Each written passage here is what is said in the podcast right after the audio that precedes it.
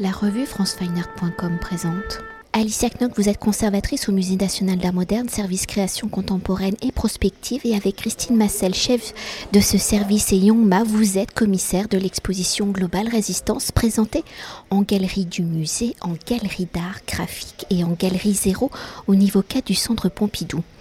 alors présentant les œuvres de plus d'une soixantaine d'artistes réunis au cours de la dernière décennie et s'articulant à travers le prisme des pratiques artistiques, se mettant au service de la constatation politique, l'exposition Globale Résistance propose un panorama de la création issue des scènes artistiques dites des Suds, c'est-à-dire d'Afrique, du Moyen-Orient, d'Asie et d'Amérique latine. Alors pour évoquer peut-être l'origine de cette exposition, sa conception est liée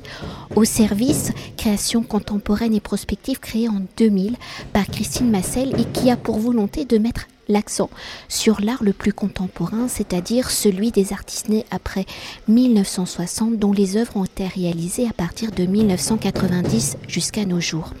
Alors si dans un premier temps ce département du Musée national d'art moderne se destinait à renforcer les collections mais des artistes vivants en France qui étaient absents des collections, progressivement, le service a élargi sa prospection pour aller vers des scènes artistiques non représentées comme les scènes des pays de l'Est ou les scènes dites non occidentales comme les scènes donc issues du continent africain, asiatique ou d'Amérique du Sud. Alors avant d'évoquer l'exposition dont les œuvres proviennent principalement justement des collections du Centre Pompidou, Musée national d'art moderne, dont certaines sont en cours d'acquisition, peut-on évoquer la dimension de la construction justement de cette collection pour un musée national d'art moderne français? À partir de quel moment les équipes de conservateurs du musée prennent-ils conscience et décident-ils de s'ouvrir aux scènes artistiques dites non occidentales? Cette prise de conscience est-elle concomitante aux grands événements donc politiques comme la chute du bloc de l'Est, les insurrections contre les régimes politiques dits dictatoriaux ou encore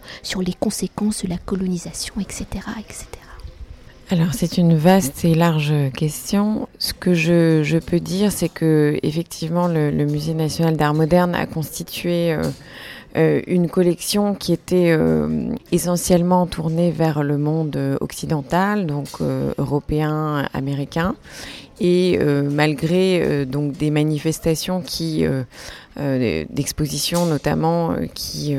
essayaient d'engager d'autres d'autres récits si on veut soit Magicien de la Terre ou Africa Remix ou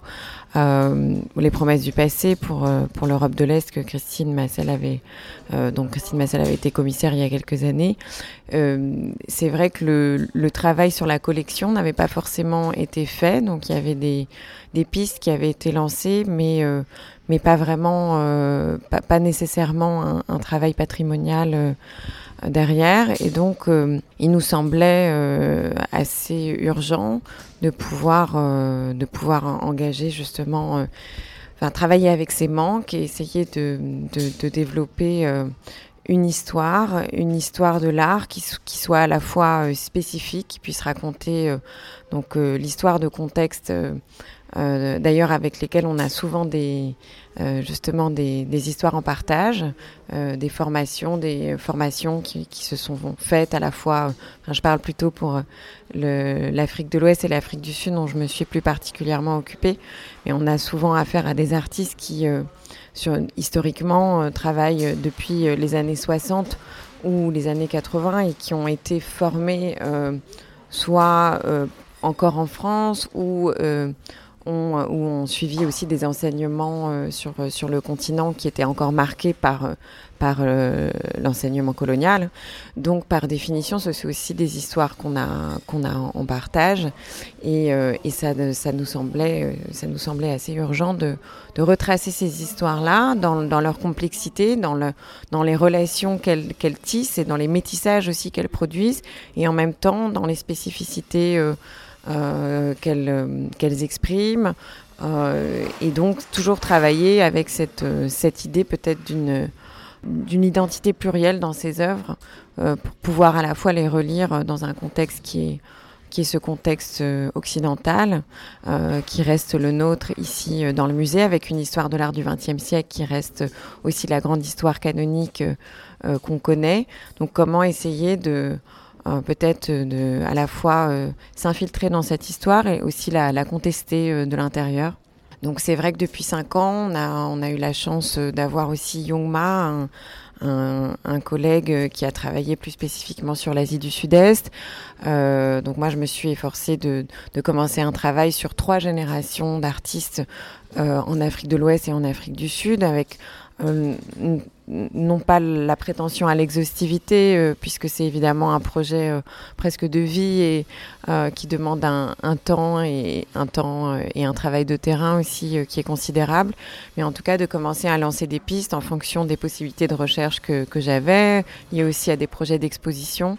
Euh, pour pouvoir euh, commencer à retracer justement euh, ces histoires sur trois générations d'artistes, les, artistes qui ont travaillé au, moment des indépendances, donc dans les années 60-70, ce que j'appelle les enfants des indépendances, donc les artistes nés dans les années 60. Donc on peut voir ici plusieurs œuvres, par exemple le travail de l'artiste malien Abdoulaye Konaté ou de l'artiste sud-africain David Kolohan ou de l'artiste béninois Georges Adekbo et, euh, et, une troisième génération qui est donc une, une génération plus émergente, mais qui s'inscrit du coup euh, dans une histoire. Donc c'était très important pour moi de pouvoir euh, rendre compte de, de, ces histoires euh, à travers ces acquisitions. Euh, c'est une première tentative qui ne déplie pas encore nécessairement toutes ces, toutes ces complexités, mais qui permet, qui permet de, de, bah, de faire un état des lieux en fait de, de ce travail d'acquisition. Euh, qui effectivement affirme de manière singulière pour la première fois euh, au centre Pompidou un accrochage qui, euh, qui n'est pas qui affirme un décentrement. Et de ce point de vue-là c'est quelque chose d'assez d'assez important rien que de faire état de, de ce, de ce déplacement-là et d'affirmer donc cette euh, ce, ce, travail sur le, le Global South, les, les Suds, euh, qui avait été une histoire qui a été vraiment initiée euh, par Okuyen Vezor euh, à la fin des années 90. Donc c'était, euh, il y a plusieurs œuvres en fait qui rendent hommage au travail que Okuyen Vezor a, a effectué euh, depuis les années 90 euh, et notamment bah, donc le, le, une, une, installation d'Abdoulaye Konaté de 1997 qui était dans sa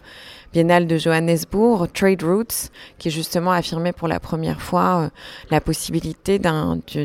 récit alternatif qui ne prendrait plus comme centre le centre euh, euh, occidental, le centre, euh, l'Occident comme centre conceptuel et géographique. Euh, et c'était très important pour moi de pouvoir s'inscrire dans, cette histoire-là. il y a d'ailleurs une autre œuvre qui avait été présentée dans cette biennale, qui est un peu une manifestation fonda fondatrice pour moi, une œuvre de, Sue Williamson, une artiste aussi sud-africaine, qui à ce moment-là, on était évidemment au cœur de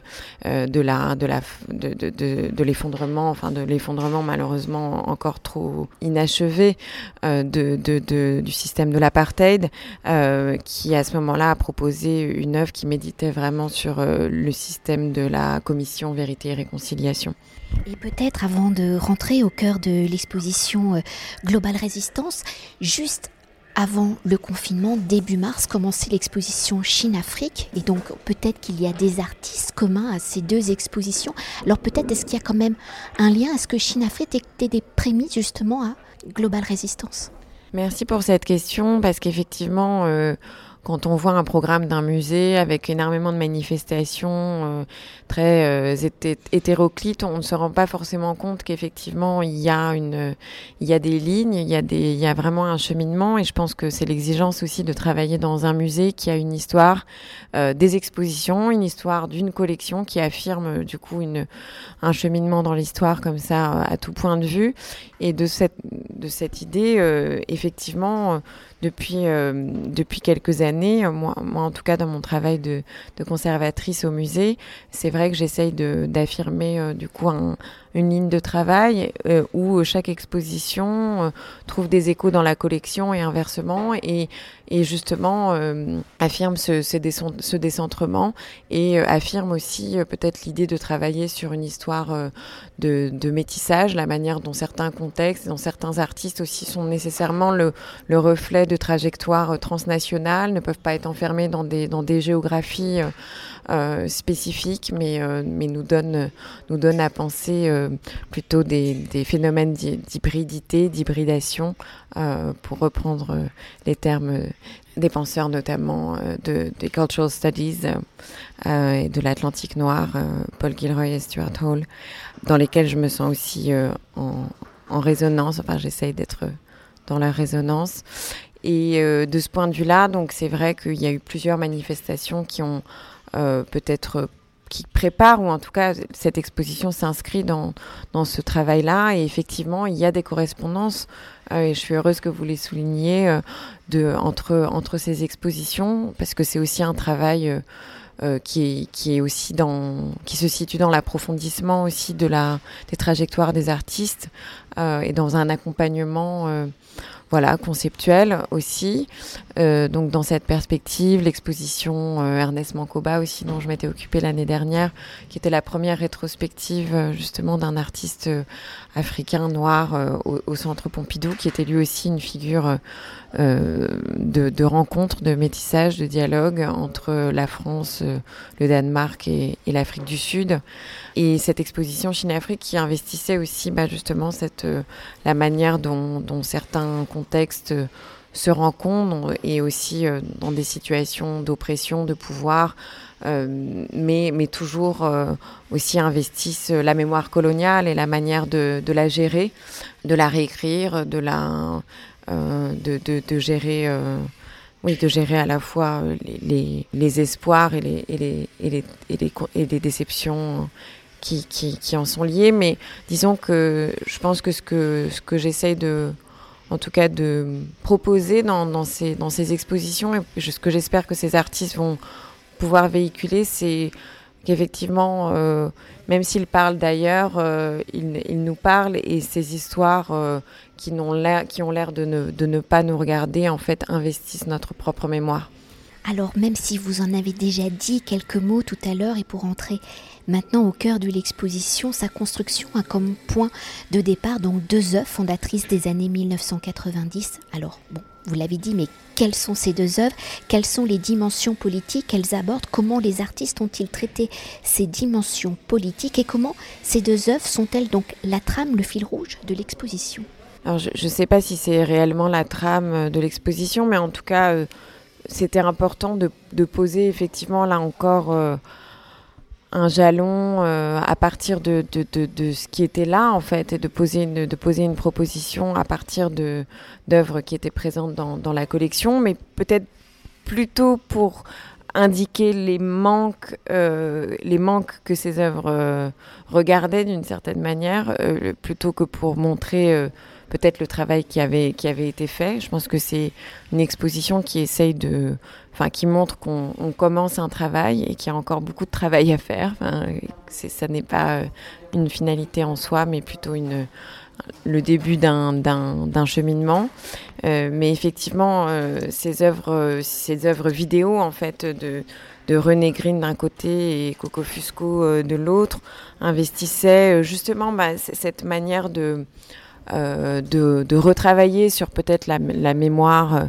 euh, de l'histoire de l'art moderniste pour René Green, comment euh, finalement euh, le, travail notamment euh, sur le, le, land art, etc., pouvait être réinvesti en fait de mémoire beaucoup plus subjective et sortir peut-être d'une histoire plus formaliste pour investir des questionnements subjectifs et de mémoire euh, et des, de mémoire politique aussi, de, de, révolte qui était liée aussi à sa propre histoire. Euh, et Coco Fusco, qui est évidemment une œuvre, une œuvre importante euh, qui, qui, qui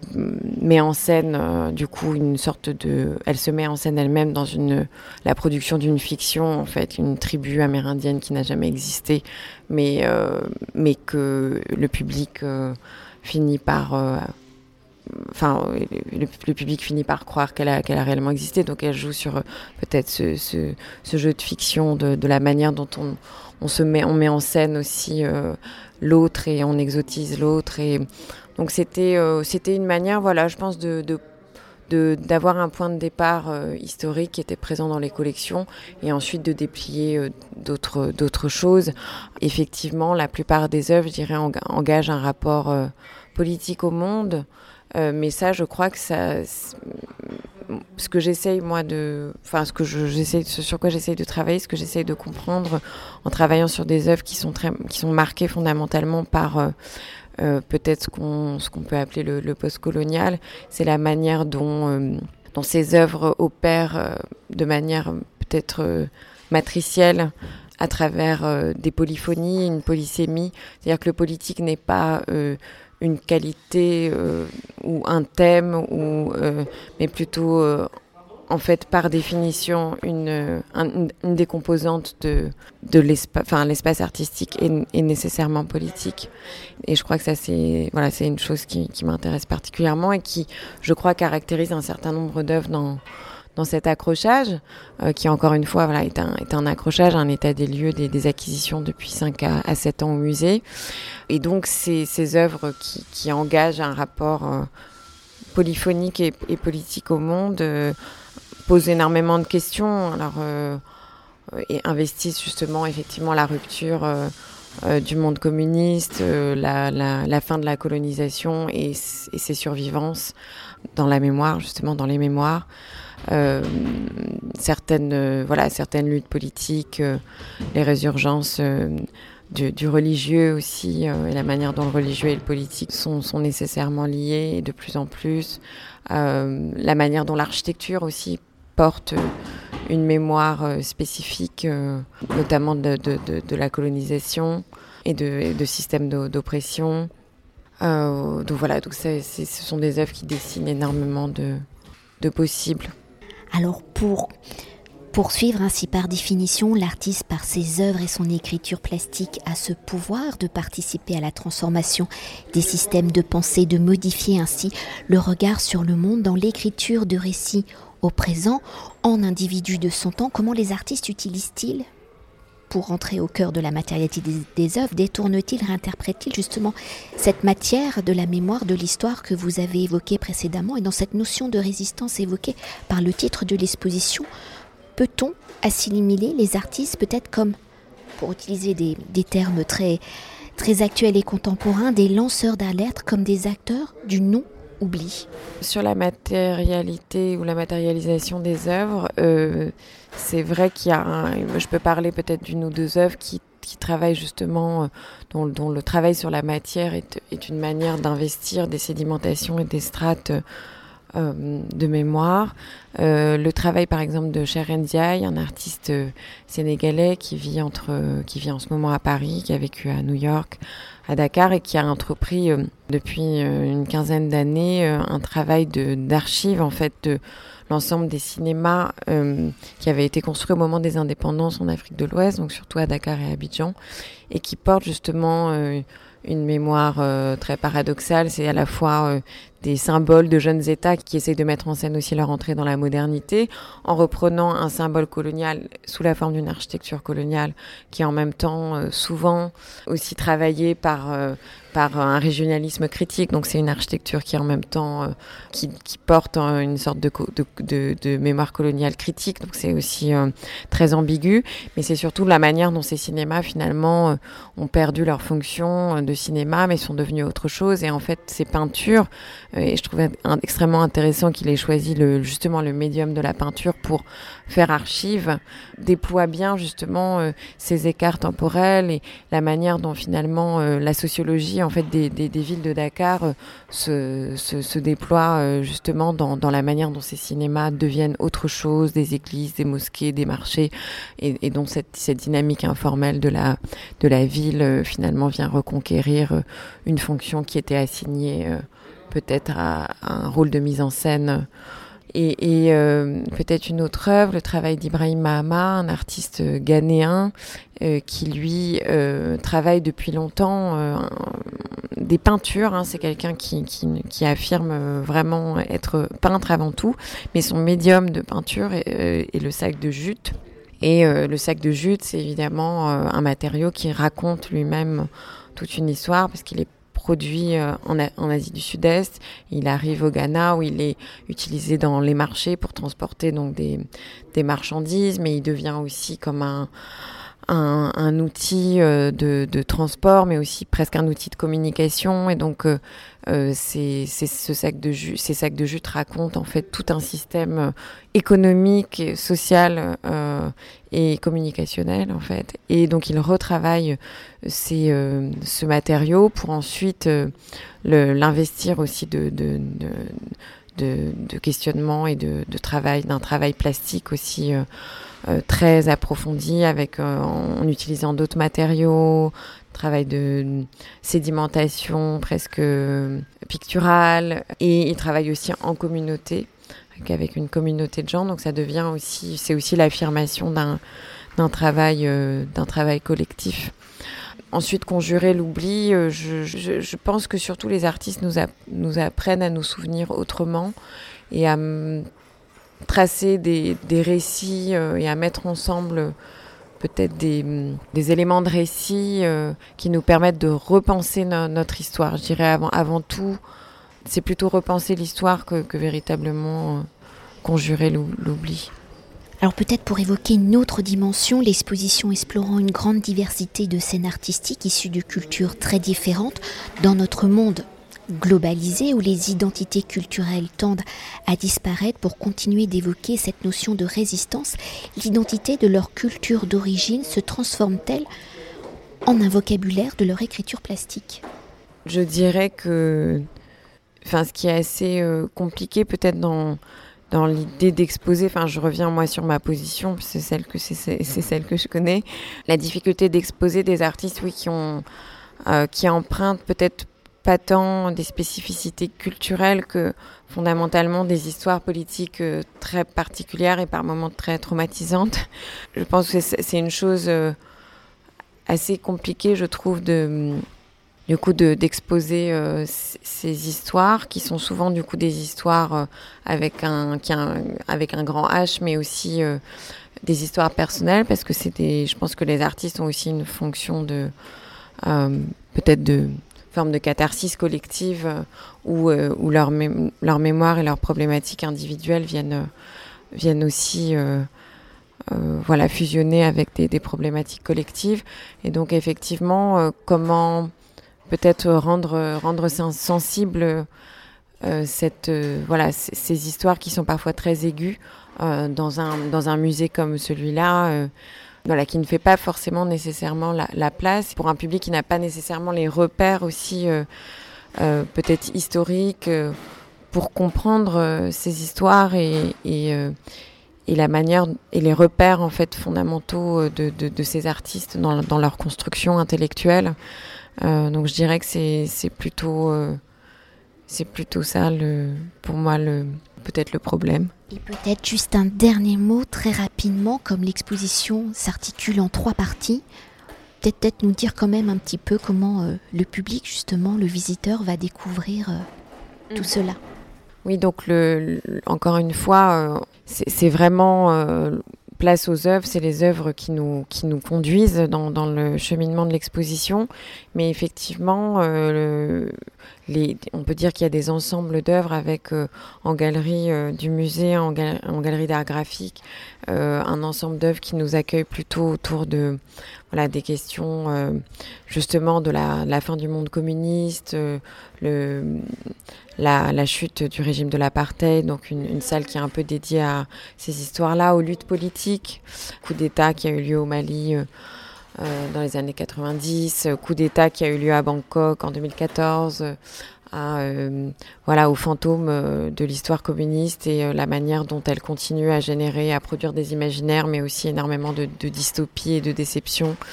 en galerie euh, d'art graphique, euh, des œuvres qui travaillent justement sur euh, le lien entre la mémoire et l'architecture, et notamment la mémoire coloniale, la manière dont l'architecture